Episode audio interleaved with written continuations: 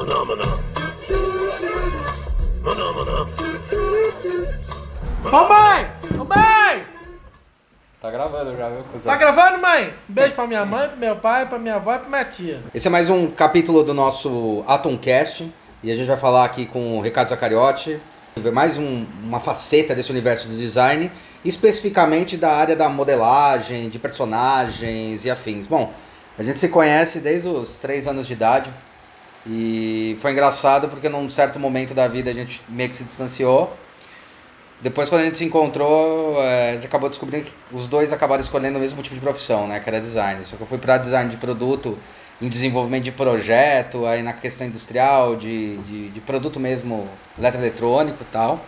Hoje em dia até tô trabalhando um pouco mais com essas coisas de cinema, a cabeça, o balde de pipoca e tal, que até é oriundo muito do que o Zaká faz. E ele foi o primeiro cara que me indicou por um cara que na verdade precisava fazer uma peça mais técnica e foi por causa dele que eu entrei nesse universo do cinema. Então eu agradeço muito. é, Olha, depois de anos ele agradeceu. Você vê? Ah, É. É, que nem o Thanos. Você né? falou que a gente se conhece desde os três, mas não falou quantos a gente tem, né? A gente tem 40 e poucos. Então é mais de 30 e, É, é foda. e vai Como- latinha. A gente tomava uma madeira de fralda junto. Ele roubava minha chupeta pra sentir o gosto. Não, não, isso é pra viadagem aí, pode parar com essa porra. Maná, maná. O Zaká ele foi fazer desenho, desenho industrial também. Você fez Belas Artes, cara? Fiz Belas Artes, programação visual. Ah, você fez PV, né? PV. Fez PV. É a época da PV e PP também lá? PVPP. É? Uma Puta desilusão, né? Porque você estuda, você se dedica e sempre tem o sobrinho do cara que faz mais barato, né? Essa história é velha, Ah, né? meu sobrinho faz isso aí de graça. Tá bom. Beleza. E essa história aí da, de modelagem, cara, você, você descobriu quando, hein? A modelagem ela surgiu quando eu tinha 3, 4 anos, né? Uma coisa bem informal de, de modelar em casa. Minha mãe fazendo pão, deu um tequinho de massa para eu brincar. E aí eu comecei a fazer um bonequinho, um monstrinho, não lembro direito o que era, um bichinho. E eu sei que aí ela começou a colorir as massas com aneli- anelina. Então ela fez as cores primárias tal e foi fazer o pão tal. Quando ela voltou, eu tinha feito uma, uma banda de massa.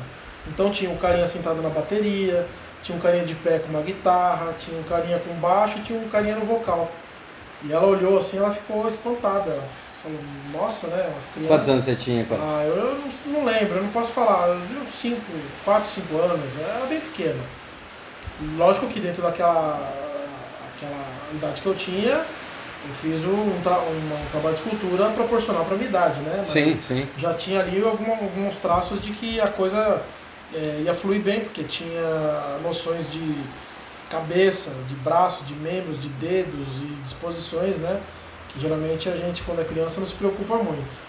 E dali pra cá eu não parei mais. Dali pra cá foi, foi trocando material, foi aprimorando, foi é, estudando e tá aí. Mais de, de 20, 30 anos Ah, né? na escultura. É, porque, na Profissionalmente uns 20, 20 e pouco. É, entre aspas, né? Porque na verdade você já fazia isso desde, desde antes do, da faculdade, né, cara? Não, sim. a gente sim. discute muito isso, né? Que a faculdade ela dá um apoio só, mas ela não determina o que É, a você vai ser. faculdade não determina o que você vai ser. É Porra você nenhuma, que né? determina o que a faculdade vai fazer por você. É, Que você pode passar três anos e meio frequentando a faculdade ah. e sair de lá sabendo menos do Menos que do você que quando você entrou. Agora, tem pessoas que entram na faculdade e nos primeiros semestres já viram auxiliar do professor e daqui a pouco você vê que o cara tem mais didática que o próprio professor. Sim, sim. Então isso é, vai muito da pessoa, né? Tudo na vida é assim, né? Sim, sim. Tudo sempre. Sim. Ah. Então a dedicação que você coloca em cima é que determina onde você vai chegar, né? E hoje em dia você está trabalhando especificamente mais com o quê, cara? Fala aí um pouco, né? O pessoal saber. Ah, ba- basicamente, nesses mais de 20 anos, eu foquei bastante na indústria de brinquedo. Sempre focado em atender as empresas, fazendo é, escultura, né, o protótipo, a matriz do brinquedo, que ia ser feito um molde para gerar a produção em série da- do produto. Né? Uhum. Então, nesses anos todos, eu foquei basicamente nisso, em atender as empresas de brinquedo, é, consegui trazer bastante é, inovação e coisas assim bacanas para o processo, que faz parte, né? Você ter que aprender todo o processo de fabricação para você conseguir fazer uma matriz que seja viável de produzir. Então, eu, graças a Deus, eu consegui ter alguns insights durante esses anos aí e desenvolver algumas técnicas, algumas coisas bacanas que foram significativas. Agora, tipo, na primeira vez que você pegou essa porra pra fazer industrial, você tomou no cu, né, cara? Você, você se ferrou legal, assim, tipo, você não Então, sabia todas as técnicas. Eu não, não, não sabia, eu não, não tinha visto, porque a faculdade ela dá uma pincelada geral em tudo, Sim, né? sim. Você não tem trabalho de campo ali para ir numa empresa ver o processo fabril, né? E às vezes você nem tá com olhar pra isso naquele momento, Não, né? na faculdade você tá com a cabeça diferente, né? Você quer curtir, você quer. Você fala, ah, eu tô na faculdade, sou universitário. Você não pensa Você que muita você, cerveja, você é, foi, você, foi você não tá muito. pensando que você tem que, que se formar numa profissão para construir uma, uma vida, uma família, né? Até porque o sobrinho pode ser concorrente, então É, o foda-se. sobrinho faz de graça. Hum. Mas eu fui cara de pau, né? Eu fui, peguei um trabalho para fazer uma boneca, um bebê, né? E o, a pessoa, o fabricante falou, você já fez esse tipo de coisa, né? E eu, com toda a segurança do mundo, falei que sim, claro, sim. Aí eu peguei o trabalho, fechei o orçamento, saí da empresa e corri atrás, para ver como é que eu Sim, ia fazer sim. aquilo. Então eu passei um, um orçamento com um prazo de, sei lá, 30 dias, dos quais 15 dias foram um estudo intensivo de ver como fazer isso da melhor forma possível. Uhum. É, eu tinha, lógico, já tinha trabalhado com algumas outras peças, algumas coisas assim, não tão específicas, tinha um conhecimento. Você já tinha trabalhado lá no, no Gur? É no Gur? No- Tinha passado em outros estúdios, mas eu nunca tinha feito um bebê, né? Uma boneca, um bebê mesmo, né? Mas falei que sim e corri, corri para abraço, fui atrás. Tá. Passei uns 10, 15 dias pesquisando, visitando as empresas, as- as- os, os prestadores de serviços, né, que faziam ferramenta e tudo mais. Os terceirizados lá, isso, né? E aí eu consegui é, me aprimorar, aprimorar o meu conhecimento, e aí sim eu tive a segurança de, de fazer o negócio direcionado para o que precisava. Aham. É, e o bacana é que depois de um, de um certo tempo fazendo isso, eu comecei a encontrar soluções mais simples para chegar a um determinado resultado Irado. Isso é legal. que, que eu comecei a aplicar nos outros trabalhos também, né? E daí acabou que até desenvolveu a sua própria técnica, né? Isso que é legal. sim, você sim, você acaba né? desenvolvendo, né, o- é, a sua mania, né? O artista tem muito mania de fazer as coisas de um jeito e tal. Você no decorrer do teu trabalho você acaba desenvolvendo isso, né? As pessoas chamam de técnica, mas é, muitas vezes é uma mania, é um, é um vício, né? É, fazer boa. um negócio de. Você tem vários caminhos para fazer a mesma coisa, mas às vezes o cara só faz daquele jeito, né? Então é sempre importante você estar com a cabeça aberta para se reciclar, né? Um bom profissional é aquele que eh, ele faz um trabalho competente num tempo razoavelmente curto e entrega um serviço de qualidade que não vai precisar ser refeito. Né? Então você tem que estar sempre se aprimorando para conseguir atingir esse objetivo. Você pode pegar um trabalho que leva três meses para fazer com uma qualidade impecável. Se você conseguir fazer isso em um mês e meio, é, tanto você quanto o- o- a pessoa que está te contratando vai ganhar. Uhum. Porque ele otimiza o tempo dele, ele Uhum. vai conseguir viabilizar a fabricação e vender mais rápido, Uhum. e você vai conseguir passar um trabalho para frente e já pegar outro. Sim. Não vai ficar preso no mesmo trabalho aí, né? É, que a coisa fica morosa e você acaba não, não tendo o retorno que você tem que ter. Que a gente faz não só por amor, né? Uhum. Nós fazemos para ter o retorno financeiro. né? Sim, sim. Mas eu Isso acho é que importante. hoje em dia é mais claro que o retorno financeiro, ele na verdade é um reflexo, É, né, cara? Hoje, Na é, hoje em dia as pessoas acham que não fazem mais nada por amor. Sinceramente falando, Você acha que dentro desse universo tá acontecendo eu isso? acho, eu acho. Hoje em dia o pessoal visa muito dinheiro. É. O que você faz por amor, você faz ali pra você na sua casa. Aham. É, uma peça pra você, uma coisa pra um amigo seu. Você não faz voltado pra pra vender pra alguém, entendeu? Aham.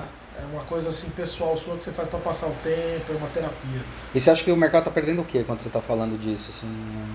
A qualidade do produto é o que? a que qualidade é? dos profissionais, né? Qualidade profissional, que é, É. bem pior, né, cara? Porque hoje em dia você tem aí qualquer aventureiro aí, que a gente na época a gente chamava de micreiro, né?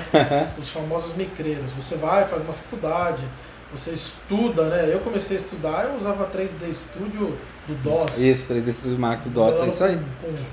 Com, com mouse, É, né? é. Uma coisa... Polymesh. Eu fazia ilustração no Paintbrush. Exatamente. Aliás, a gente Windows- fazia junto, né? Que Windows que eu usava? Windows, o primeiro foi o Windows 3.1, Era o 3.1. depois o 95. É. Nossa senhora, que É. medo. É. Então a gente se dedicava a tudo e de repente tinha um aventureiro aí que ganhou um computador do pai, do tio e começava a fazer e de repente ele estava tomando o seu espaço de trabalho no mercado com preços absurdamente mais baixos do que a média e, como eu sempre falo, prostituindo né, Aham. o mercado. Então hoje em dia a competição está assim. Você não consegue é, administrar essa questão de qualidade com preço. Uhum, Porque até mesmo os fabricantes hoje em dia eles querem preço. uhum. Eles querem algo mais barato, eles se arriscam a fazer alguma coisa com não tanta qualidade quanto poderia ser feita, mas com o benefício de pagar mais barato. Né? Então é é uma mentalidade que está se instalando no mercado e é, é triste, né? É, não, e o mais triste quando você olha assim pelo outro lado, né, é que ah, esses caras também eles usam essa mentalidade, mas aí eles também não conseguem vender o produto porque o produto tá um lixo, Sim, o sim. público não vai perceber isso. O, o público, até que dependendo da área que você atua, o público é mais exigente. Sim, né? sim, sim. Porque hoje nós temos acesso a muita informação. Não, e também com esse crescimento do universo da MCU, é, da, é MCU, né? Universo Sim. compartilhado da Marvel, também ajudou muito a ter um crescimento, você não acha? Ah, claro, claro. Ah, o mercado de brinquedo, de boneco, de super-herói, essas coisas, ele, ele teve um grande boom quando começaram a investir nos filmes, né? Aham. Isso alavancou venda de produto que praticamente estava morrendo, né? As empresas, as editoras estavam fechando. Pô, a, Marvel vendeu Sim. pedaços, né, cara? Ninguém Pra, pra gente foi legal, quadrinho, né? É, pra, pra gente foi legal. Quando quando Sim, começou sim. a voltar isso, eu falei, caralho, finalmente, Eles né? meu? venderam e aí começaram a ter, sair filme, Homem-Aranha, Hulk, os, estu- os estúdios começaram a investir, Eu né? acho que começa ali oficialmente no Batman, né? No Batman do Keaton, né? Ah, eu, eu acho que o Batman é que a Warner ela sempre caminhou bem distante da Marvel, né? Eles sempre foram uma visão, uma linha Da DC, mais. da. É, a, Warner que eu digo, a detentora dos direitos da Ah, DC. tá, tá. Né? Ah, eles, eles eram detentores? Sim, a Warner é de- detentora da DC, né? Da, do Da DC, da Batman, DC, do DC. Super-Homem, é tudo Não, Warner. que você falou Marvel uma hora. Então, é que a Warner sempre caminhou distante da Marvel. Ah, entendi, tá, nesse desculpa. sentido, perfeito, né, de, perfeito. De atacar a- o cinema colocando filme de heróis, apostar nisso, né? Aham. A Marvel, ela começou, se eu não me engano, ela retomou isso quando ficou o primeiro filme do Hulk. Foi dirigido pelo Ang Lee. Isso, em 2003. Eu acho, eu não tenho certeza, né? E aí, eu acho que depois do Hulk veio o Homem-Aranha, ou o Homem-Aranha foi antes do Não, Hulk. tem, o Tom, Tom Ho- tem o Homem-Aranha do, do. do primeiro Homem-Aranha. É, do- que San Remi, É. que é legal, aquela primeira trilogia clássica. Depois vem Hulk e depois vem a do, do novo, do Garfield.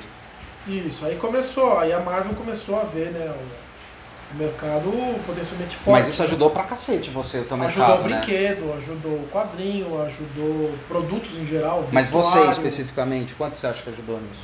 Porque eu vejo muita gente falando, puta, ainda bem que teve, Não, ajudou a é, gente a foi uma falar época- sobre isso. Foi uma época boa, né? Foi uma época boa, tinha, tinha um trabalho bacana, mas é, como eu, eu disse, o trabalho ele veio, da mesma maneira como ele veio forte e trouxe uma alegria muito grande, ele acabou indo embora muito rápido, porque apareceram pessoas que faziam um trabalho similar, não com a mesma qualidade, tá?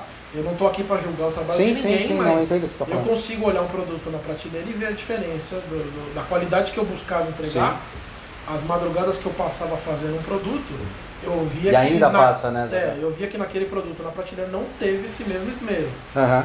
É uma coisa feita nas coxas, rápido, para sair rápido, para vender rápido, que um colecionador mais exigente com certeza não vai comprar. Você sabe de onde vem esse termo das coxas, cara? Sim, fazer os, os vasos nas coxas. Va-? As telhas nas coxas, telhas cara. nas coxas, é, é, é é. muito louco isso. Mas é bem isso mesmo. Então, é, é triste ver o empresário... Nas coxas na, na parte da perna, tá? Sim, na na coxa. É triste ver um empresário abrir mão né, de, de pagar um pouco mais para um profissional que vai entregar um produto que, que tem muito mais dedicação e muito mais pensamento de fazer um boneco numa, numa pose bacana, Uhum. uma coisa que você vai atingir um público não só infantil, mas também o adolescente e o adulto que busca Sim, o personagem Sim. ver os caras optando por fazer com um aventureiro aí que não tem mesmo, ah, o mesmo amor e a mesma paixão pelo universo que ele explora e ganha dinheiro, só pra, pra fazer girar produto, né? É, e o que é engraçado, né? Você comentou isso daí, me, me veio na cabeça uma coisa curiosa. É, Na época da nossa infância, né? Eu acho que aquela história, o pai comprava de mentira o autorama pra falar que ia brincar, que era pro filho, mas ele É, brincava. ele E hoje em dia é o boneco, né, cara? Ah, vou botar um boneco da, de uma empresa aí, custa Sim. mil reais, mas, Mas é, é, ele tá comprando pra, pra ele. ele. É, então, esse foi um dos pontos que eu, que eu quis é, trazer quando eu comecei a trabalhar com isso, que era fazer um produto, um boneco que eu gostaria de comprar. Né? Puta, isso eu achou tão legal. Então não, não só pegar e fazer o boneco estático parado ali, como se fosse uma Barbie do, do Hulk. Eu falei, não, vamos colocar uma pose de ação, vamos é, pôr uma pose dinâmica.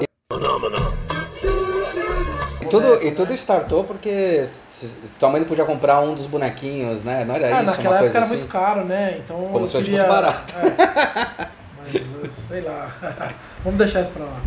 E eu queria um boneco do Batman, era muito caro naquela época, não tinha. E eu tinha uns comandos e ações meio detonados, meio judiados do tempo. E O dedão eu- sempre quebrava. É, eu transformei ele num Batman com Durepox. Fiz a armadura, fiz a capa de tecido e tal. E aí eu tinha meu boneco do Batman articulado, né? É é legal você ter comentado isso, porque isso lembrou. Você chegou a ver o documentário do Netflix dos brinquedos da nossa infância? Sim, sim. Você viu os caras falando sobre Star Wars, que eles tinham que entregar num prazo, daí eles pegaram os bonecos que eles tinham, botaram uma cedura epox pra apresentar pro cliente como Sim, seria. é. Meu, é, é o mesmo processo, isso é muito louco, né? Às vezes a gente acha que tá tão distante esse Você tem que se universo. virar nos 30, e você né? tem que se virar o tempo todo. O É, pessoal acha que o boneco é feito por uma máquina, né? Que não imagina que é um, um retardado sentado modelando com massinha, né? é, é. É, é porque eu, eu acho que isso aí vem um pouco do preconceito da gente ter aula de educação artística, que na verdade é para desenvolver nosso desenvolvimento cognitivo quando é pequeno, e quando a gente modela massinha, acha que é isso pra sempre, né? E tem toda uma história é, por mas, trás. mas né? é modelar de massinha mesmo, né? Só que é ganhar dinheiro com isso, né? Não, e também saber as técnicas pra modelar, né? Sim, Amassar é uma coisa, Sim, fazer. sim, tem pessoas que, que têm uma predisposição e tem pessoas que têm que se dedicar a estudar. Mas qualquer um consegue atingir um nível interessante e bacana se dedicando e, estudando periodicamente, né? Mas é. Voltando lá no assunto, é, então eu coloquei isso nos meus nos produtos que eu fiz, né? Que era trazer esse novo conceito de colocar uma pose de ação, de, de, de deixar o personagem numa pose dinâmica para atrair a atenção, né, não só do, das crianças, mas também dos pais. E foi, é engraçado, né, porque é, comecei a introduzir isso na empresa, fiz é o legal primeiro personagem. é, não vou nem citar nome, nada, não convém, né? Mas Não, não precisa. Fiz o primeiro personagem, foi muito bem recebido, foi muito bacana, e dali eu comecei a fazer vários outros. Personagem você pode falar qual que era? Não, porque senão vai, vai ser muito. Vai ser muito fácil ligar com o nome da empresa e não quero. Acho que não, cara. Não quero fazer esse jabá, não. Não é jabá, Deixa não. lá. E aí o que, que aconteceu? Eu comecei a fazer vários personagens com essa é, é, proposta que eu coloquei, de, de vamos fazer pose de ação. E hoje em dia é, eu fui, fui substituído por alguém que faz isso mais barato, usando a mesma premissa que eu desenvolvi, de vamos colocar uma Aham. pose dinâmica no personagem, Aham. né? Então é, é engraçado, porque eu vejo os produtos na prateleira e eu, eu percebo que não foi feito com o mesmo amor, com o mesmo dedicação e esmero com que eu fiz lá no começo, né? A coisa é feita meio assim, na correria, né? Então é, é um pouco decepcionante, né? Uhum. E infelizmente o mercado hoje em dia tá. Você vê muito disso, né? Não só na minha área, mas em várias áreas, né? Não em todas. As pessoas buscam um profissional que seja mediano e cobre barato. Às vezes até o profissional você cobra barato, às vezes a régua é só essa, né, cara? É, às vezes sim, mas antigamente você fazia a questão de pagar para ter o melhor, né? Sim. Às vezes o cara nem era o melhor, mas ele era o mais bem conceituado, era o mais famoso. Uhum. Você fazer um produto com ele, é, é você trazer essa bagagem do cara para o seu produto. Mas você né? acha que hoje não deu uma crescida nisso, quando a gente fala de alguns estúdios que estão investindo em alguns escultores para fazer as Não, peças cresceu, mas exclusivas? esse é o problema, cresceu desenfreadamente, né? É. Então, hoje em dia, é, virou um comércio mesmo, não é mais um, é, um trabalho específico para apresentar um produto de qualidade. Não, é ponto- fazer quantidade. E no seu ponto de vista, o que, que poderia melhorar, o que, que poderia se fazer quando você, a gente fala sobre a sua área, a área de modeladora, o que os modeladores poderiam é, é, exigir nesse ponto para que realmente voltasse esse... Ah, tinha que cair um meteoro na Terra, destruir tudo e começar do zero. Você é terraplanista também, que tem um meteoro que cai na É. ponta e joga os É, dinossauros? porque o ser humano está muito corrompido, não tem É solução. zoeira, tá? Não é não. Não, terraplanista, pelo amor de Deus. Nada contra quem é terraplanista, mas vai se fuder. não vou nem falar, não vou nem entrar no assunto. Né? Mas é só, só começando do zero, não tem mais, é, não tem jeito. O problema é o ser humano, não é o planeta, né? Aham. O ser humano ele se corrompe, ele tem uma mentalidade muito estranha, né? Você, você se dedica para fazer um trabalho, você veste a camisa da empresa, você, você dá o seu sangue ali, né? E você é substituído na manhã seguinte por alguém que cobrou metade do seu preço. Não existe. é, me fugiu a palavra, né? Mas é. Não é leal a concorrência. Lealdade. Não. Não existe lealdade hoje em dia, né? O que existe é preço. Quem tem o melhor preço, fecha o orçamento. Mas ó, hoje em dia você, você é um cara que, que se dedica, faz o, o- todos os trabalhos que você faz, por mais simples que sejam, mais complexos, por personagens que às vezes até não, não é muito do seu intuito, né? Você fez inclusive o Dolinho, né? Sim. que sim. foi um é, curioso. Eu gosto de falar isso porque às vezes não é necessariamente você pegar todos os, todos os personagens que você gosta, mas o que você pega, você trabalha com puta esmero para entregar Assim, o melhor quando possível. você é um profissional. Como é né, que você- Essa é a diferença de ser um profissional e Perfeito. de você ser é, um cara que está querendo ganhar dinheiro. Aham. Então você avalia o mercado, vê o que está dando dinheiro e você vai lá fazer. Sim. E que é temporal, é um né, oportunista, cara? né? É, é um oportunista. oportunista. Quando você é um profissional, você tem que fazer o que aparece e tem que fazer bem feito. Sim. Porque você está fazendo, é, é- é o seu trabalho, é o seu nome, é a, a sua carreira que está ali, né? Não é, é só para ganhar dinheiro. Então, nesses anos todos, eu já fiz diversas coisas. Tipo o quê? Me dá um que- exemplo de coisas que você ah, fez. Peppa Pig, Galinha Aham. Pintadinha, Dolinho, é, já fiz umas bonequinhas da Barbie, já fiz bichinhos de pelúcia que quiseram passar pro vinil. Então Aham. você tinha um ursinho de pelúcia, o cara queria fazer de, de, de vinil. Aham. Então era. Você olhava, pensava que era uma pelúcia, mas era um vinil, borracha. Nossa, então foi um puta trabalho meu artístico um- de é, pelo a pelo. Foi insano. É, foi, eu fiz um bem bolado lá para poder conseguir chegar num resultado bacana. Legal. mas cara. sempre buscando fazer o meu melhor. Aham. Independente de, de que personagem era, eu queria apresentar um trabalho de qualidade. E esse é o diferencial que me manteve no mercado até hoje, apesar dessa onda de oportunistas que tem com preços mais baixos, né? É, ainda existem alguns que, que priorizam a qualidade do produto. Mas, Então me procuram por causa disso. Me procuram porque ele não quer saber quanto eu vou cobrar. sim, Ele quer saber se eu vou entregar com a mesma qualidade que eu entreguei o produto do concorrente dele. sim.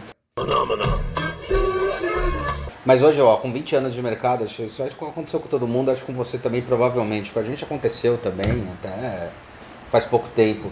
De, às vezes o cara fala, puta, eu não vou fazer com você porque talvez seja muito caro, vai para uma outra pessoa, se arrepende profundamente e retorna. eu acho que isso também é Ah, muito esse importante, é, é cara. a cereja do bolo, né? É, É uma delícia. é isso ótimo, acontece. porque daí garante, é, valida tudo aquilo que você quer, Sim, né? Que fala, isso- puta, valeu a pena Isso fazer. concretiza que, que você não está errado em priorizar a qualidade, Perfeito. em priorizar o, o- o trabalho feito com esmero, né? Porque o cara vem, te procura, você passa um orçamento, sei lá, de cinco pau. O cara fala, você é louco. Não, tá louco. Aí passam-se seis meses, ele volta a te procurar é, com um serviço que foi feito por dois mil reais por um terceiro, Aham. que não ficou bom, que deu vários problemas, e aí ele, ele se vê obrigado a pagar os seus 5 mil, Aham. né? Sendo que ele já pagou os dois, então ele pagou 7 mil para ter Aham. um produto. E aí você olha para a cara do, da, da pessoa e fala, poxa, nem o que dizer, né? É. E, é legal, e é legal isso que você está falando, porque é isso que a gente tenta mostrar muitas vezes no, tra- no trabalho, no nosso trabalho que a gente faz tanto no YouTube, no, no Atomcast. Assim como o nosso trabalho profissional, obviamente, que é. Por mais que o cara queira fa- fazer barato, ele acaba fazendo um trabalho que, no final das contas, quem vai absorver, que é o cliente final, não vê percepção de valor e não vê que ele está com o personagem na mão. E daí ele fala, meu, aí despenca as, ah, despenca as vendas.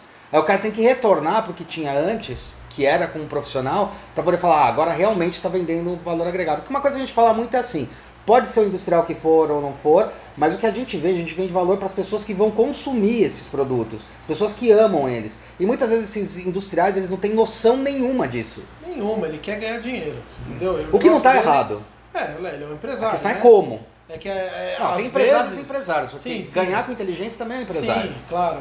Você é um empresário, é porra. difícil, né? Esse tipo de empresário tá escasso no Brasil. É, né? mas você é um empresário, concorda? Sim, sim. É e aí, aí. o que eu digo, o que eu posso dizer é o seguinte: se você começar uma profissão, um trabalho, querendo se espelhar por esses que cobram mais barato só para ter um volume de trabalho maior, Merda, merda. você vai ter uma, uma, uma vida, uma carreira curta. Porque isso, uma hora ou outra, você vai se afundar e vai.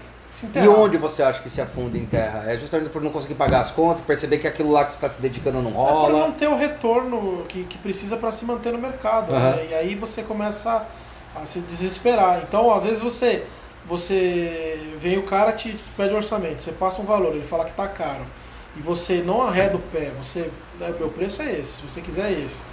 E, e você fica com aquele medo, né, de falar, poxa, se eu, falar, se eu não baixar o preço, o cara vai embora. Sim. Só que se você tiver segurança da qualidade do seu trabalho, bate o pé e acabou. Se o cara quer qualidade, ele vai, vai ter que fazer com você. Se ele não quer, ele vai fazer com o Zé das Couve. Ah, eu Só acho que muitos desses vão, fazem com o Zé das Couve e depois volta porque viu que realmente não atingiu o que ele queria. E aí que você vai ter certeza de que você está no caminho certo e fazendo um trabalho bom. Perfeito. Entendeu? Então, é, às vezes a gente tem que, que bater o pé e falar, não, meu preço é esse. Entender o valor do seu, do seu Claro, trabalho, né? claro. Eu- As pessoas têm a mania de botar o valor no, Ah. no trabalho dos outros, né? E é engraçado porque a gente fala, ah, mas isso aí é um idealismo. Cara, ele não fala que não é é idealismo. Um, um dos celulares mais caros do mundo é, quer dizer, para nós mortais, que tem uns para classe A que não tem, a gente nem conhece os nomes, é o iPhone. O iPhone se estipulou no mercado falando, cara, eu vou custar 7 mil e pronto, quer, quer, não quer. E Entendeu? mesmo assim, na inauguração lá tem Uma porrada. imensa. Por quê? Porque deu a proposta de valor, manteve. Então é isso que a gente está falando. Não está falando de uma questão de tipo, é é qualidade de entrega de serviço e produto para as pessoas. Uma coisa que eu acho legal também, que a gente comenta muito aqui, é assim, como é que você estrutura orçamento, como é que você pensa isso, de que maneira você pensa um projeto, quantas pessoas te procuram, problema que todo artista tem é colocar o preço na sua própria obra. por né? que, que você acha é- isso? Ah, porque eu vivo isso, essa é a história da minha vida. Mas por falando que, que você acha que acontece isso? Então, por que, que Porque você tem medo de, de falar que custa 200 reais e a pessoa vai falar, nossa, que caro. Tá. Mas aí você para e pensa, poxa, mas que nem aconteceu faz, faz um tempo, uns seis meses. O cliente veio aqui, tivemos uma reunião, aí eu sentei na frente do computador para desenvolver ali uma coisinha rápida para proposta do projeto. Uhum.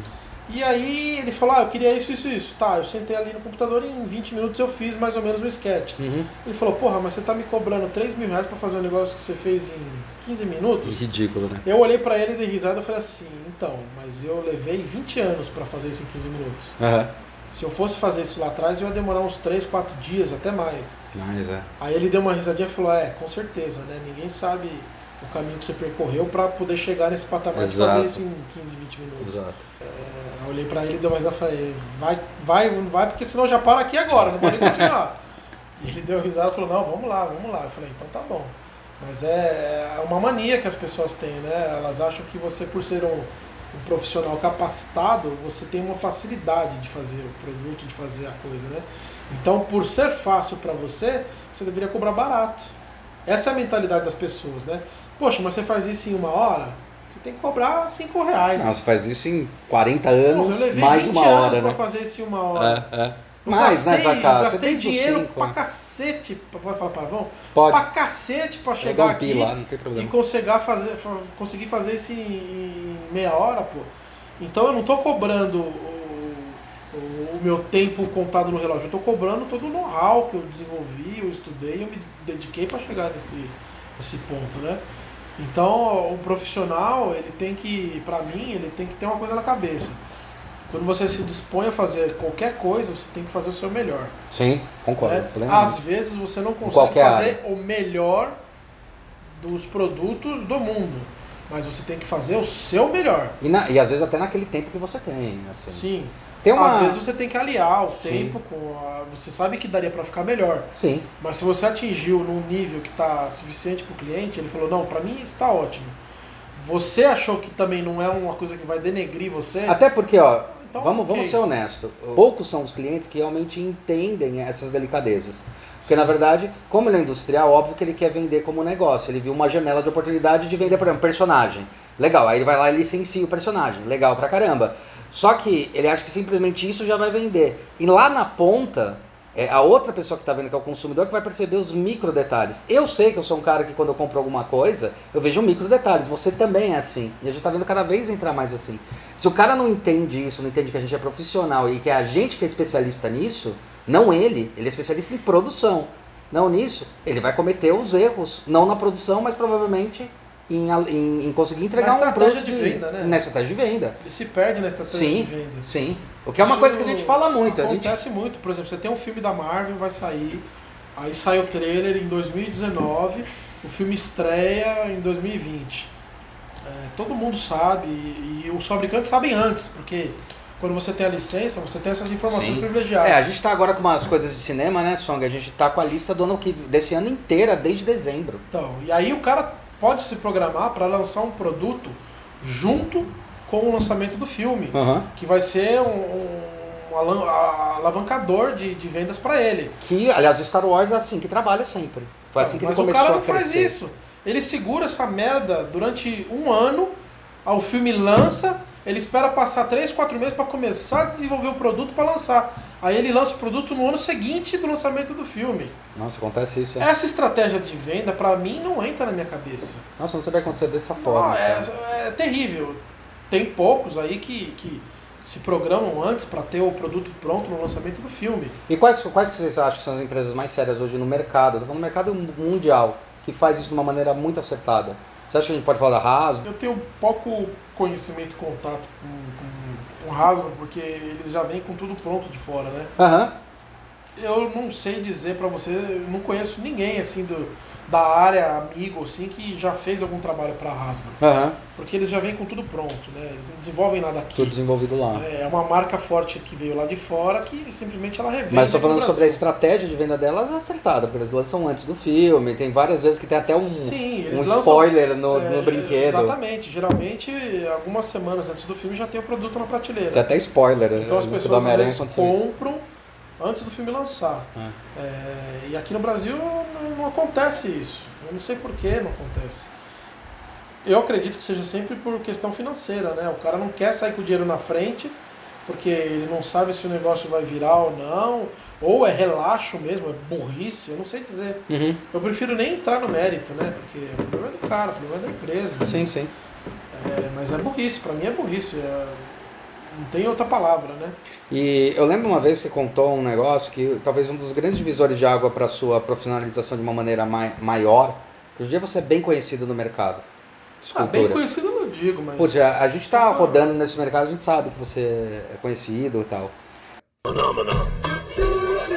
Como é que é o nome dessa, dessa, marca nova aí que você tá fazendo? Ah, você tá, tá na minha camisa, você tem que ler e falar. Orf Brothers Studio. Conta é aí um uma pouco. marca que eu criei junto com o Rogério. E aí, Rogério, beleza?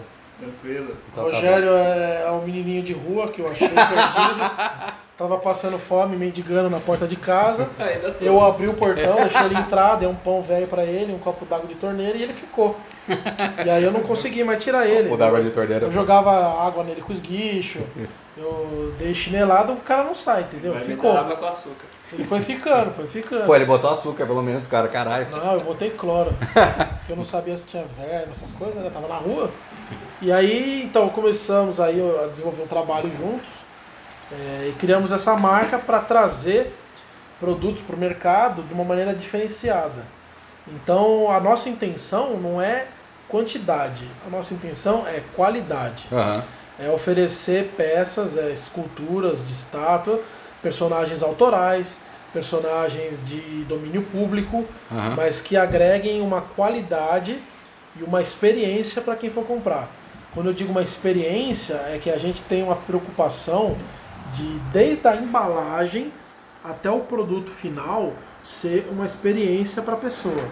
Então o cara vai comprar, ele vai ter toda uma experiência de abrir a caixa, de ver os elementos da caixa, ver a qualidade da caixa, e aí ele vai abrir a caixa e vai tirar o produto, e tudo isso faz parte de um, de um universo que a gente quer Sim, entregar para o colecionador. sim. Sabe? A gente não quer que o cara compre, rasgue a caixa, joga no lixo e brinque com o produto. Não é isso. Aham. A gente quer que o cara guarde a caixa, porque ela tem uma- uma- um papel importante. Ela também faz parte dessa história Sim, contada de sim. todo. Sim. Então, por exemplo, a gente, a gente inaugurou a marca, lançou a marca na Horror Expo de 2018, né? Quando que foi? 2018 em outubro. 2019? 2019. É, já tá 2020 já. É, nós estamos em 2020. Tamo. Nossa, não paguei Tá meu ficando IPVA velho, cara. ainda. É, Perdeu 3% disso. 3%. Então a gente, em outubro de 2019, teve a primeira edição da Horror Expo, uma primeira feira no Brasil voltada ao segmento Que aliás de é legal, terror, desculpa te horror. cortar, mas é legal porque o Zaká, desde quando eu me conheço por gente, assim, faz pouco tempo, tudo bem, mas desde quando eu me conheço por gente, uma das coisas que ele mais gosta é desse universo de lobisomem, desses monstros. Ele Ah, sempre gostou muito desde novo, nisso, cara. né? É. Eu, eu- comecei mesmo a entrar nessa, nesse universo por causa do Lobisomem Americano em Londres. né? É verdade, puta, por pode causa do crer. Rick Baker, né? É. O, trabalho do Rick Baker nesse filme foi um divisor de águas pra mim. Quando, de quando que é esse daí? 84? É, 80, 80 e pouco, 85, 86. Mas foi um divisor de águas que, que, ao mesmo tempo que me aterrorizou, me encantou, né? Aham. Então a gente lançou a marca na Horror Expo. Uhum. E as primeiras peças que a gente fez foi do Drácula, do filme do Bram Stoker, do filme do Francis Ford Coppola, Drácula de Bram Stoker, Aham. é, onde a gente está com essa proposta de, de você abrir a caixa e a caixa ser parte da peça. Né? Como se fosse um diorama? Não, a- por exemplo, eu não quero entregar nada porque a gente quer fazer esse lançamento. Ah, tá. tá Nós vamos fazer um lançamento, Beleza. um unbox e tal. Spoiler. É, mas é, eu quero que a pessoa, quando ela receber a caixa na casa dela, ela, na hora que ela abrir a caixa, ela vai ter toda uma experiência. Uma Legal. experiência sensitiva. Entendeu? Para abrir essa caixa e tirar a peça lá de dentro. E aí sim ela vai colocar a peça na stand dela tal. Mas ela vai fazer questão de guardar essa caixa. E quando for alguém em casa, ela vai mostrar a peça e vai mostrar a caixa. É isso que a gente quer. É um- Aham. é- são peças diferenciadas. Nós não queremos é, quantidade. Nós não queremos entregar um produto é, feito de qualquer jeito, simplesmente para agregar volume. Aham. Nós queremos agregar qualidade. A gente, a gente quer que as pessoas é, comprem os nossos produtos. E, por exemplo, a gente faz um um anúncio, vamos fazer tal personagem. O cara, antes de ver, ele fala, de quem que é? Da Dwarf? Ah, eu vou querer comprar essa porra. Só E porque é da Dwarf, entendeu? Ah, animal. Porque agregamos é, essa qualidade no nosso produto. Não é quantidade, né? Então a proposta é essa. Então é, não- a gente não está muito preocupado com, com o tempo de fazer as coisas rápido na correria, Aham. Que a gente quer fazer bem feito e uma vez só, Uhum. sem retrabalho, né? Mas também tempo não tá, a gente tá dizendo 20 anos, né? Pelo amor de Deus. Não, Não, é não, isso, não. Eu tenho gente, o né? meu Yoda que eu fiz lá, eu tenho ele há seis anos e eu ainda não terminei. Aham. Que eu acho que ainda dá para melhorar. Ele, ele acha que não terminou, mas tudo bem. Ele já terminou há pra melhorar. 5 anos e 9 meses, mas dá pra beleza. sempre dá pra melhorar. Mas, mas lógico que, que a gente tem essa ideia de que também não é uma coisa tão lúdica, né? A ponto de vou viver de brisa, né? Aham, aham. Nós precisamos Eu acho que isso que é da importante. parte financeira também, né? E pra entrar em contato com vocês, isso daí vocês têm um site já ou não? Tem site, tem, tem o Instagram, tem o Facebook, tem o e-mail, que é Dwarf Brothers Studio, arroba gmail.com, É, é, estúdios com S no final. estúdios com S no final. Ah, Tem a página no Instagram, Dwarf Brothers Studio, é e o tudo Facebook. Facebook. Lá tem as primeiras imagens da, Da das peças da Horror, que a gente levou essa linha do Drácula, ainda em forma de protótipo, não estão prontas, né? na, na feira não estava finalizado, mas dá para ter uma ideia do que vem por aí. Legal. E tem uma outra coisa junto com isso, legal falar disso daí, que é um novo ramo, e eu acho que, é eu acho que é isso que é importante. Quando você faz esse tipo de ação, eu acho que isso pode voltar a valorizar esse mercado. Então é. Sim, sim. E eu sei que é um puta. Você tá sendo, na verdade, um. Tá desbravando aí uma coisa que no Brasil é complicada, né? Tem poucas pessoas, muito poucas pessoas fazem isso, não é? É, tá- é um mercado Hum. que já foi desbravado, mas é- ao mesmo tempo que ele é desbravado Mas lá não no começo no tem coisa um de horror. amor. Mas não no negócio de horror. não, de né? horror não, ainda, ainda Acho que tá- esse é o primeiro, tem, né? É, sim. No Não, Brasil. Tem, tem um, tem um Não, no Brasil. que já faz. Tem? Tá. Tem, mas é coisas pequenas. Mas não uma marca. Peças, é, não, não. Uma marca voltada para isso não tem. Interessante. Eu, pelo menos, não conheço. Aham.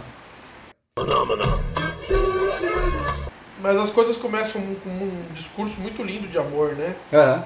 E depois acabam se tornando apenas um comércio né, de venda. Sim, né? sim. Então não tem mais aquela preocupação com o consumidor final, né? Aham. De entregar um produto de qualidade.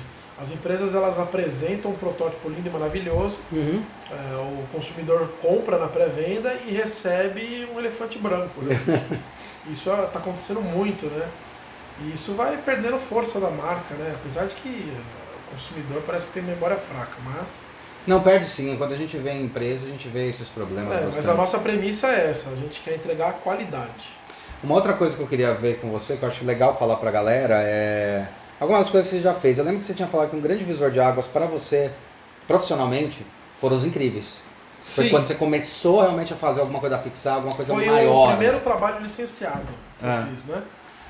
Eu tinha feito alguns trabalhos licenciado que eu digo uma licença de peso, que pra mim fez diferença, né? Eu já tinha feito outras peças licenciadas, é, cheguei a fazer o chimpanzé da UOL, na É. época que o chimpanzé estava no auge, né? Aquele comercial da UOL. É, não sei quem lembra disso, mas. É, é, eu sou dessa época aí. A UOL tinha. A IG tinha o cachorrinho. Se você né? não teve CQ, não sabe que época que você viveu, cara. É, a, a IG tinha aquele cachorrinho, né? O West White Highland Terrier. Melhor Terrier. do- é. West White Highland Terrier. É o cachorrinho da IG, que virou a marca da IG. Deu um boom de venda de raça de cachorro, né? Inclusive, eu Todo achava, mundo queria o inclusive eu achava que aquele cachorro era pequenininho, ele é mó grande, né, cara? grandinho, Eu achava que ele era, grandinho. tipo, desse É. tamanho, tipo... E a UOL tinha o chimpanzé. Eu lembro que, desse que, que mexia na internet e tal, né? Cheguei a fazer o mascotinho deles, o chimpanzézinho lá, não lembro como é que era o nome dele, acho que era Zé. Não lembro como é que era o nome. Cheguei a fazer uma, uma, as outras pecinhas licenciadas, tudo. Mas o, o trabalho dos incríveis 2003, foi isso? foi em 2013. 2013? Não, mas 2003. 2003. Demorou quase 10 anos pra voltar, 20, 15 anos pra voltar do outro. Ah, não lembro. Foi no lançamento do primeiro filme. Ah, Foi o primeiro trabalho licenciado para Disney que eu fiz através da Grow, né? Que, diga-se de passagem, é, é uma das poucas empresas que eu tiro meu chapéu em termos de respeito com o profissional. A Grow é brasileira ou não? Sim, até onde eu sei, sim. É. Ela é, você sabe, Sônia? É, é uma das poucas empresas que re- respeitava o profissional. Então, por exemplo, qualquer coisa que se fosse fazer o produto ali, os caras eles faziam questão de colocar o seu nome na caixa do produto. Puta, modelado por, e aí tinha o seu nome lá. Ricardo Zacariotti. Os caras faziam essa questão de, de divulgar né, quem foi o, o escultor que fez a peça. E eu posso dizer que foi a única empresa nesses mais de 20 anos que, que tinha essa preocupação com o artista.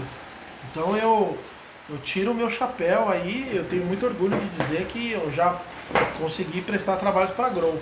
Fiz os incríveis, fiz os chaveiros do Shrek, fiz uma boneca da Fiona que tinha cabelinho de verdade para a criança brincar, fiz um chaveirinho do Homem de Ferro, do Batman, fiz eh, o War é o jogo do War, É, as animal. pecinhas do tem o Minotauro. Ah, foi você tem- que fez? Eu que fiz. Eu não pecinhas. sabia, cara. Minotauro, animal. Ciclope, a, Essa eu não sabia. Arpia. É, Então, assim, teve, teve trabalhos bem bacanas que eu, que eu prestei para eles e, e sempre eles com essa preocupação de, de, na caixa, na embalagem do produto, ter lá discriminado o nome de quem fez a modelagem. Né? E isso é louvável. É, que nem né? um autor de um bom. livro, né, cara? É importante que nem o diretor do cinema, Sim, né, sim. cara? Pô, tem um É, roteirista. parece que, que a- o fabricante ele tem medo né, de divulgar quem fez e sei lá o que, que se passa na cabeça. Mas a Grow não tinha esse problema, eles faziam questão de divulgar quem foi que fez, o nome da pessoa e tudo mais. E eu acho isso admirável. E eu bato palmas para eles. Né? Sinto muito que hoje em dia né, é, não estão mais com aquela força que, que tinha na época por conta de vários problemas aí. Que a gente fica sabendo de, de cair o balão na empresa, na fábrica que pegou fogo na fábrica. Nossa, aqueles azar. né? É, é coisas que, que Do acontecem. destino. É, infelizmente. Mas é uma empresa que eu tive muito orgulho de, de, de passar e fazer parte ali, prestando serviço para eles, né? Foi muito bacana. É uma da. É a única, para falar a verdade. Da- das demais, assim, a muito custo, eu consegui assinar no pad alguns bonecos que eu, que eu fiz. Eu tenho um. É, mas infelizmente durou pouco, né? Porque diz o dono da empresa que a licença proibiu de assinar. Não pode ter assinatura do artista, né?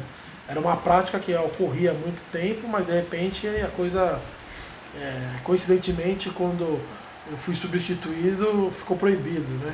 Eu não podia Mas chegou a ver se é proibido mesmo? Ah, não, não vale nem a pena correr atrás disso, né? Não, por você, pra você de repente entrar em negociação com outras empresas, com outras Não, coisas. não, você acaba perdendo o tesão, né, de fazer as coisas, né? Então aí você vê que não tem muito uma importância, né? Tá um nome escrito ali, enfim. É, você amadurece, né, como profissional. Então você quer entregar um, um- um trabalho bem feito, acabou, né? E o trabalho vai falar por si só. Então é, a, grande, a grande sacada, o grande marketing para o profissional, é, o cartão de visita do profissional, é, não é a propaganda que ele faz do, do que ele pode fazer, Uhum. e sim o que o trabalho dele diz E já tá levando ele é, pra algum lugar. Diz do que, do que ele fez, né?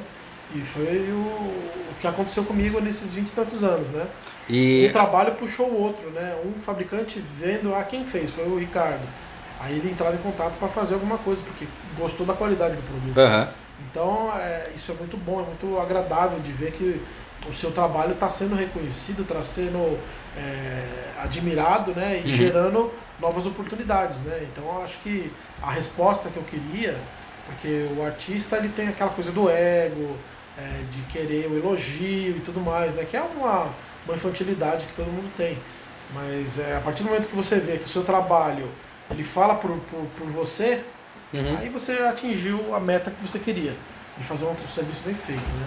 Assim como o oposto é verdade, né? um trabalho mal feito te Com queima certeza, no mercado mais rápido do que você, Conquistar você pode mercado. imaginar. É, é. Você leva 20 anos para fazer o nome e uma semana para É queimar ele. E com a internet ainda isso agiliza mais rápido pros dois Sim, lados, né? Sim, com certeza, com certeza. Tem uma. Eu, eu não tenho certeza se eu vou falar certo isso daí, mas eu tenho a impressão que um dos personagens que você mais gosta da Marvel é o Hulk, né? Ah, sim. E você fez bastante o Hulk, né? Não tem... fiz tantos quanto eu gostaria, não. É, da Marvel eu tenho três personagens que são meus per- personagens de cabeceira, né?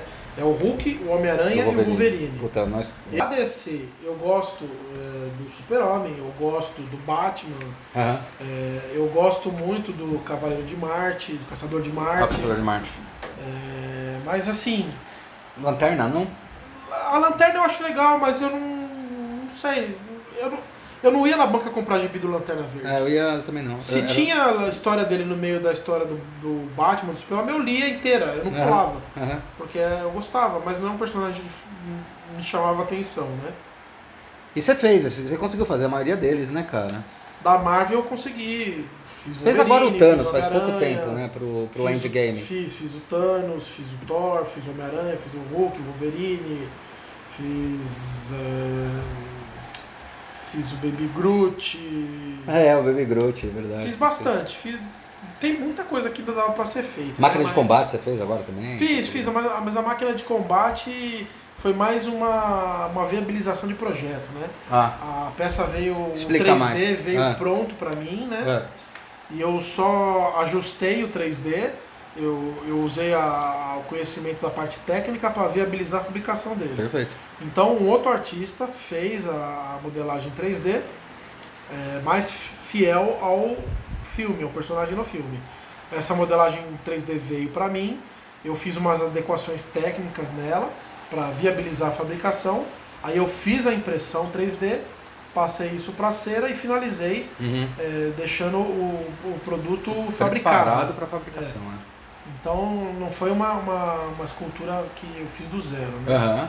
Diria que, Assim que como modelagem, o... seria preparação. deu um pepino, deu uma bosta no, no produto. De quem é a culpa? Com certeza não é do cara que fez no 3D. Sim. Né? A culpa é de quem fez o, a cera para pôr no Pra banho. poder- né? aham. Então, Porque é dali que sai o molde, sim, né? sim. Então é uma carga de responsabilidade tremenda, né? Uhum. Eu acho que, que eu preferia talvez ter feito só o 3D e jogado a bucha na mão de outra pessoa, né? É. Mas faz parte do trabalho, né? Você tá na chuva é pra se molhar. Hoje em dia, como é que você faz pra cobrar uma coisa? Como é que você pensa nisso? Falar, ah, como é que eu vou cobrar um orçamento, quando eu vou passar Tem a ver com o tamanho do boneco, com Então, complexidade? quando eu vou é passar um orçamento, primeiro eu avalio a complexidade do produto, tá? Então, não quero saber que tamanho ele vai ter. Eu quero saber a complexidade que eu vou ter para fazer esse produto ser um produto viável de ser fabricado. O que, que você chama de complexidade no seu ponto de vista para Por exemplo, um personagem articulado. Tá. Ele tem articulação na cabeça, nos braços e nas pernas. Aham. Aí, pelo formato do corpo dele, ele não tem um ângulo de extração para sair do molde. Perfeito. Eu vou ter que fazer um corte no meio do corpo dele para poder extrair essa peça em duas partes e depois montar. Então isso é, um- é um trabalho a mais. Sim. Porque esse corte tem que ser bem feito, bem pensado e tem que ser funcional. Então eu avalio isso. Como eu vou fazer? Um personagem que tem um cabelo comprido. É, geralmente você saca a cabeça do personagem pelo pescoço. Se ele tem um cabelo comprido que vai estar é, saindo fora da linha Contra do pescoço, molde. ele vira um contra-ângulo. É o contra-ângulo. Né? E aí ele trava, ele não sai da peça. Então o que, que eu vou ter que fazer? Ângulo negativo. É, vou ter que separar o cabelo. O cabelo vai ter que ser uma peça separada, Uhum. que vai ter que encaixar nessa cabeça para dar um acabamento bem feito e remeter ao personagem. E, pare- e ainda pareceu uma continuidade, né? Porque eu acho que isso que é a grande que, sacada tem que ser do. harmonioso, né? Tem que É. conversar. Uma peça tem que conversar com a outra. Então isso é um grau de complexidade que Tá. influencia no- na hora de fa- fazer o orçamento. Aham. Aí depois que eu avaliei isso, aí eu vou, vou partir para o tamanho. Qual o tamanho da peça? Porque o tamanho, o que, que o tamanho envolve? É custo de material. Tá, perfeito. Tá? Vou fazer uma peça de 8 centímetros, eu vou gastar 200 gramas de filamento, vou gastar 150 gramas de cera e vou gastar 3, 4 horas de acabamento manual. Uma peça de 50 centímetros, Aham. vou gastar 2 kg de filamento, vou gastar 3 kg de cera, você entendeu? Então aí, depois de ver a com- complexidade, eu vou avaliar o tamanho da peça. Aham. Tendo o tamanho da peça e a complexidade já mastigada, eu faço um cálculo de cabeça para ver quantas horas eu vou levar para desenvolver esse produto. Então eu vou somar o tempo de horas que eu vou levar, os dias que eu vou ficar em cima dessa peça, o quanto que eu vou gastar de material e a complexidade que eu vou ter para poder entregar um produto de qualidade. Você tinha comentado sobre, sobre os tamanhos, né? Vamos dizer, essas peças de 8 centímetros, complexas, ou, é, e essas peças é, de 50 centímetros. É, quanto tempo demora desde o momento em que o cara te contrata, quando ele bate o martelo, até você entregar?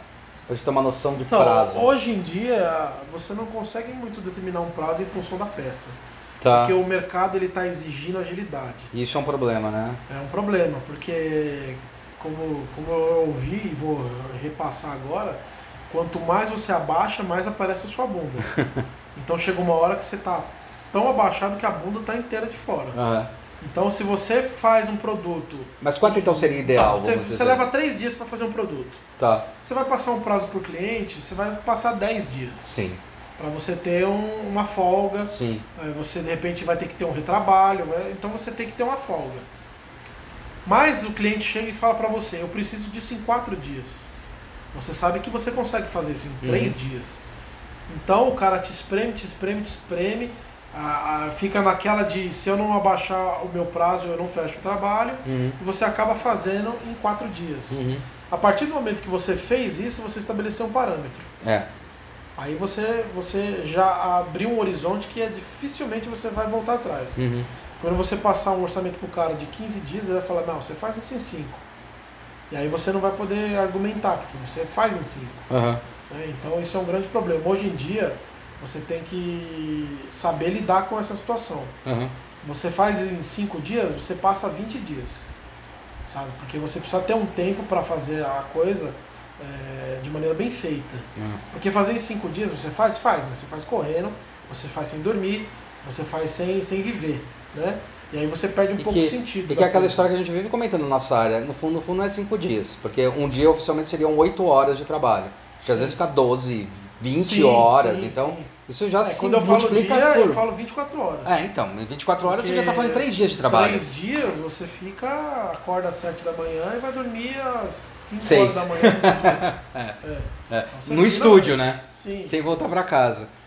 É. É, então. Então, é, precisa saber lidar com E- essa coisa de prazo. E é engraçado porque isso aí também bate muito no que você falou há pouco tempo atrás. No fundo, no fundo, o cara poderia ter muito mais prazo pra fazer isso. Mas ele vai apertando, Sim. apertando, que daí ele descobre que lá pra ele ele precisa de 20 dias pra fazer um molde correndo, e ele só tem mais 3 pra poder jogar pra fazer um molde. É, que, Então, por exemplo, um exemplo loucura, né? básico que acontece há 20 anos, né?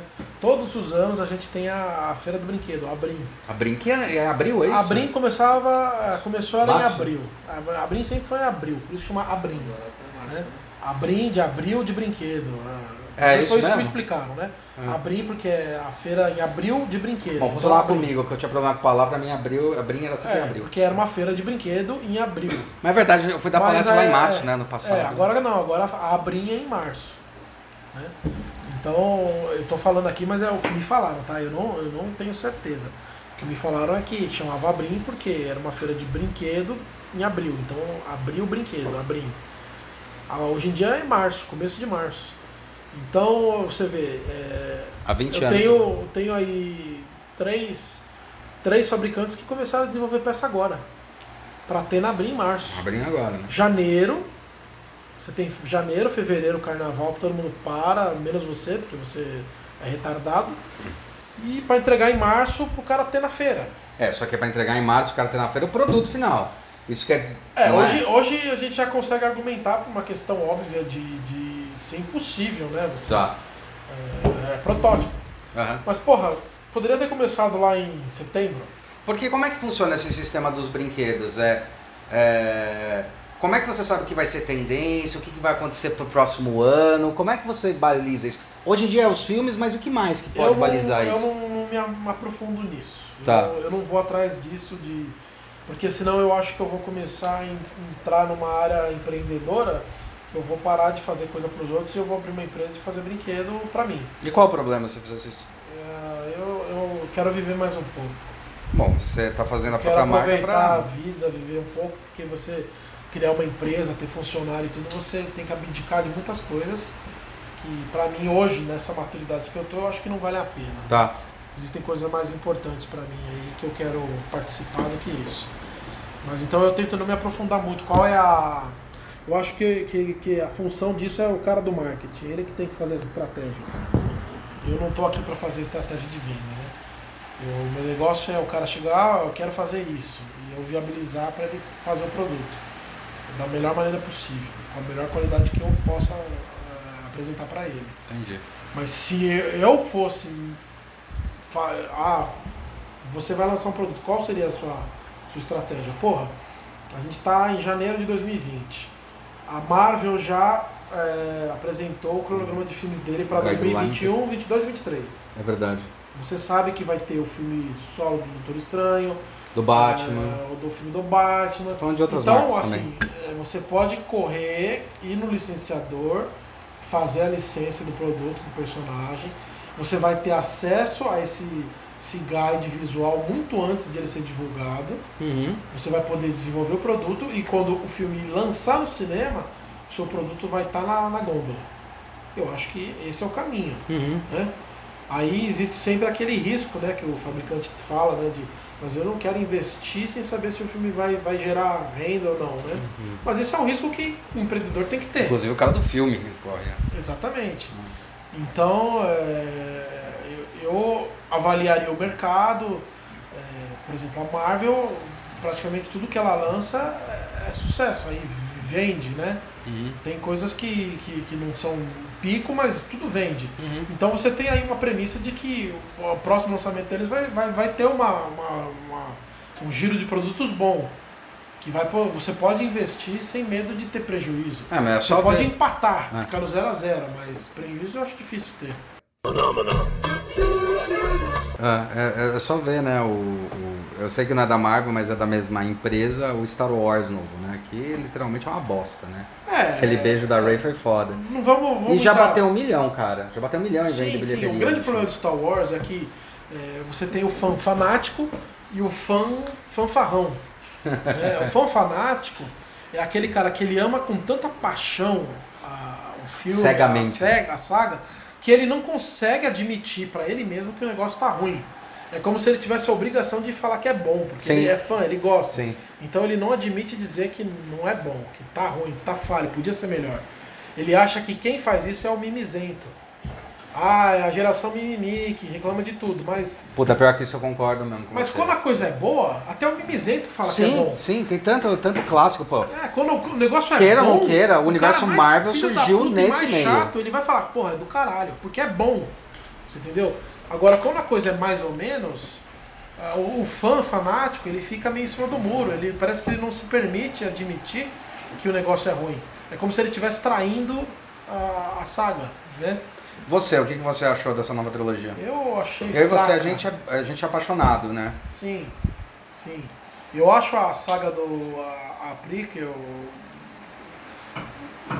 Vamos começar pela, pela primeira trilogia, né? O, o 4, 5, 6. É cheia de defeitos. É Sim. cheia de, de- de- Inconsistência. Sim. Tipo, o Luke Mas- e a Leia não eram irmãos É, inicialmente. mas, mas é bem. fantástico. Sim. É, a- é a apresentação de um universo que, pelo amor de Deus, né? Criou, criou um, um mundo Criou uma religião, cara. É, é, religião uma, Jedi. é um mundo alternativo, cara. É foda. Então é, é sensacional. Aí, anos depois que ele veio e fez a prequel, que é os três, né? O 1, 2 e 3, é, muita gente não gostou. Porque talvez tivesse criado uma expectativa que não foi atingida. Perfeito. Mas eu achei fantástico a possibilidade de, na minha idade adulta, poder ir No ao cinema, cinema. ver a estreia de um filme Você foi ver quando eles lançaram os outros, né? Você foi também, Fui, né? fui. Foi, né? Então eu, eu, achei que tem, tem vários defeitos? Tem. Tem várias coisas idiotas? Tem. Jar Jar Binks é desnecessário. Eu acho o Jar Jar Binks pior que o Mas o Jar tudo Binks foi feito pra atender um público infantil, né? Pra pegar o público infantil também. Então ele tem um papel ali na saga também. É, inclusive eu vi outro dia uma pessoa comentando isso, falou, pô, eu, eu fui quando eu tinha uns 7 anos de idade e adorava o Jar Jar Binks e isso fez eu me conectar com a saga. É, Você vê, né? É isso. É lógico, foi feito pra isso, né? Então, é, mas foi legal, eu gosto, eu gosto, o episódio 3 pra mim é fantástico. A Vingança do City é dos três primeiros, pra mim é o melhor. É, pra mim o 1 e o 2, o 1 Assim e o como o 3 são Retorno de Jedi excelentes. e é, o Império Contra-Ataca pra mim são melhores. É, eu- eu gosto mais do Império a Nova. Esperança é legal, porque você conhece a saga, você é introduzido no universo, Mas é mas incrível, o, né? o Império Contra-Ataque é fudido. É, o Império Contra-Ataque é foda. Aí o Retorno de Jedi também é bacana, né? Então, É, eu não engulo até hoje os Ewoks, cara, na boa. é, mas é a mesma Tudo bem. coisa do Jar Jar Binks. Mesma coisa. Foi feito para Mesma linkar coisa, o público mesma infantil. E aí veio essa nova Caravana saga, da Coragem, né? É. onde todo mundo criou uma expectativa fodida, né? Mano, hoje em dia, com a tecnologia, com tudo que tem o, ao dispor do, do cineasta, vai ser feito um negócio fodástico, né, cara? E de repente é, fizeram o episódio 7 nas premissas do, do, Do um. Nova Esperança e todo mundo criticou. Aí o episódio 8 fizeram totalmente Que é o que eu mais avesso gosto. ao que tudo tem Que é o que eu mais e o gosto. pessoal detestou. Nossa, eu acho Sim, incrível. mas eu também gostei, eu achei Nossa. sensacional. Ah. Sabe? A Saiu, ideia do é. É, se, Ter se sofrido. teletransportar espíritos. Não, e, me- e mesmo ele ter sofrido como um aprendiz, como um cara, sabe, que tipo, começou a negar de perder coisa. a fé na É, coisa é. e tudo mais, né? Que é humano, justamente o que você não esperava, né? Ah. Você queria que ele fosse o quê? Um mestre fodão. E pode ter e certeza que tal. todo mundo encheu o saco como encheu o saco quando o Yoda pegou no, no sabre de luz a primeira vez. Sim. Tava um sapinho pulando, lembra disso? Ah, te contei essa história, né? Não, fala. No cinema, na pré-estreia, meia-noite, na hora que o Yoda entrou Deixa no, no negócio andando, puxou o lightsaber, eu fiquei arrepiado, eu parecia um fluff. Aí na hora que ele começou a pular e lutar com o cone do campo, eu falei, finalmente eu vi isso no cinema, eu vivi pra ver isso. E me levanta um filho da p lá atrás e fala, nossa, parece uma perereca pulando. Eu fiquei com vontade de arrancar o, o assento e jogar no cara. Fiquei possesso. Porque o que, que ele queria? Uma, cria- uma criatura de 1,60m lutando com um cara de 1,90m, ele queria que fizesse como? Não tem como, né? O estilo de luta dele, enfim. Mas aí eu achei o episódio 7 bacana, achei legal. Achei que é, retomou a saga, né? Introduziu personagens novos, é, você tem aí o Kylo Ren, neto do Darth Vader e tal, né? Toda uma questão bacana que, que foi legal, eu gostei. No episódio 8 eu, eu me surpreendi, Eu gostei muito. é, gostei bastante, apesar de, de tomar um spoiler fudido no Facebook, assim, no dia da, da pré-estreia eu abri o Facebook e a primeira coisa que apareceu era uma imagem do Yoda como espírito, dizendo o Luke joga o sabre fora, o Yoda aparece, o Kylo Ren mata não sei o que, o O- outro não sei o que lá, e tudo que acontece no filme. Eu bati o olho e li, meu cérebro registrou e eu li tudo assim, pô. Aí me tirou o tesão fudido, mas cheguei pra assistir o filme e acontecendo as coisas, eu falei, caralho, que filho da então, mas mesmo assim gostei bastante. Agora já o 9 eu me decepcionei. Eu tive que assistir duas vezes pra pra conseguir falar, não, É aceitável. é aceitável, mas é um filme que foi feito parece que pra cumprir tabela, É, foi, a gente sabe disso. né? Porque, ah, legal, o Palpatine voltou? Bacana, voltou. Legal, ah. Isso é falado desde o primeiro episódio. Sim, sim, sim. Né? É, que, é, é. é, o, o mestre dele conseguiu um jeito de Dark voltar Players lá. Então, enfim, isso foi falado desde o começo. Mas a maneira como foi executada, eu achei que podia ser bem melhor, né? É que eu acho que aquele, aquele do meio tinha que contar mais isso e acabaram atropelando. É, um ignorou o outro. E, por exemplo, no fim ali, O, quando o imperador deu pau na Rey, ela tá caída no chão, ela começa a ouvir as vozes dos espíritos. Do, né? Porra, o que, que custava você me colocar todos eles de pé atrás É, dela? é, é. Imagina essa cena, ó, fiquei arrepiado, ó. Ela levantando e aí atrás dela o Yoda, o, o Obi-Wan, O Qui-Gon, que era um puta Qui-Gon. foda. o Mace Windu, o todo mundo, um, todo mundo um do lado do outro assim, fazendo uma fileira assim em volta dela, é, os personagens com, né, inclusive o Darth Vader. E de repente vem o Darth Vader e dá a mão pra ela e ajuda ela a levantar, pra ela ir lutar com o Imperador. Você já pensou que foda? Pra c... Mas não, eles botaram aquele monte de voz jogado, aquela putaria sem sentido. Parece que falta um pouco de carinho, né? E aí é o beijo também, né? Um beijo eu não sei. O beijo foi justamente. O beijo é o Jar Jar Binks do filme. Todo mundo queria ver isso, né? Todo mundo assim. Eu não, eu não É, todo sentido. mundo que não é fã mesmo do negócio da, da, da, da, da essência do, do Star Wars, né? Essa, essa modinha nova aí, todo mundo queria ver o beijo dos dois, né? Mas também eu achei desnecessário ele morrer, não precisava ter morrido. Não acho que foi. É. Foi meio, meio jogado, sei lá. Eu sei que. Não sei nem porque a gente tá falando de Star Wars. Queria te agradecer. Não, acho que é isso aí. Eu acho que, que quem está começando, quem está no meio do caminho, é, tem que ter uma coisa na cabeça. A partir do momento que você dispõe a fazer alguma coisa, faça o seu melhor, faça bem feito. Se você não sabe, procura quem sabe e vai aprender, né? É melhor do que você fazer uma merda sem sentido, é você fazer uma merda consciente. né? Vai atrás da informação, tudo e tenta entregar o seu melhor. E se posicione como profissional no mercado Uhum. sabe? Estipule o seu prazo, cumpra o seu prazo, respeite o seu prazo, não se prostitua né, no mercado. Não abaixe o seu orçamento por menos de 50% dele, porque você vai estar nivelando o mercado por baixo. É, a gente Você fala vai estar no se máximo nivelando, 10%, é, você vai estar lá, se nivelando. Ah, o, o cliente às vezes ele gosta de ter desconto, né? Então você vai cobrar mil, você chega para ele e fala que é 1.200. Aí o cara vai chorar, você baixa para os seus mil e acabou. Uhum. Você vai estar dentro do que você espera receber, Uhum. mas não, não se prostitua, não baixe para 500, 400 reais. Até menos, né? É, você vai se nivelar por baixo, depois Ah. é difícil subir e chegar na, na onde você esperou começar, né? Então Uhum. é isso. Bom, mas é isso. Zaká, obrigado, cara. Valeu. Um bate-papo aí de uma hora aí. De Por nada. incrível, por, por incrível que pareça. A gente tem que fazer um podcast só de Star Wars. Precisava. Bom, é, valeu, Zaká. Queria agradecer, cara. É, eu, eu sou grande admirador do seu trabalho, você sabe disso. Você vai falar. Momento Jabá. viadagem. Modelo, momento viadagem. é. Porra. Vai É vir foda, o caminhão, né? vai vir o caminhão com, com alto-falante. Você já ouviu falar naquele cara que você fala, ah, você toca alguma coisa? O cara fala, ah, não toco bem, o cara arregaça, tipo, aí você descobre que é o Minsater. É o Zaká na É o modelagem. Sou nada. Entenda a referência, Animar. Lá vai uma chalana, tão longe se vai, navegando no remanso. Não, não é assim não. Eu, eu sou dedicado, eu sou esforçado. E, mas essa dedicação gerou um trabalho. Tem que, tem que ótimo. estudar todo dia, ainda tem Sim. muito pra aprender aí. É, não, mas eu queria agradecer, cara, valeu. Eu tenho admiração mesmo pelo seu trabalho numa boa, não é zoeira na questão de amizade. Questão só de amizade, não. Acho que você. Pô, eu lembro desde pequeno você fazer essas porra. Você vai me beijar? Cara, por que, que sempre tem que cair por esse tom, né? Tá chegando tão perto. Paixão. Essas Agradeço, marcas agradeço, dessa Obrigado, obrigado. Vai, É por isso que eu sou seu amigo, entendeu? Eu também admiro você como pessoa, Obrigado, cara. como, como profissional. Você é um cara. é, não é à toa que você é professor, né? Eu acho que pra você ensinar você tem que saber, né? Ou você é muito bom. Lábia. na- É, ou você tem uma lábia muito boa, ou realmente você sabe o que você está ensinando, né? Então eu admiro. Inclusive eu falei com o Rogério, né? Me surpreendeu como você é articulado para falar naquela palestra da Brim, né? Aham. você falando e eu, eu fiz uma, uma leitura das pessoas que estavam ao redor, né?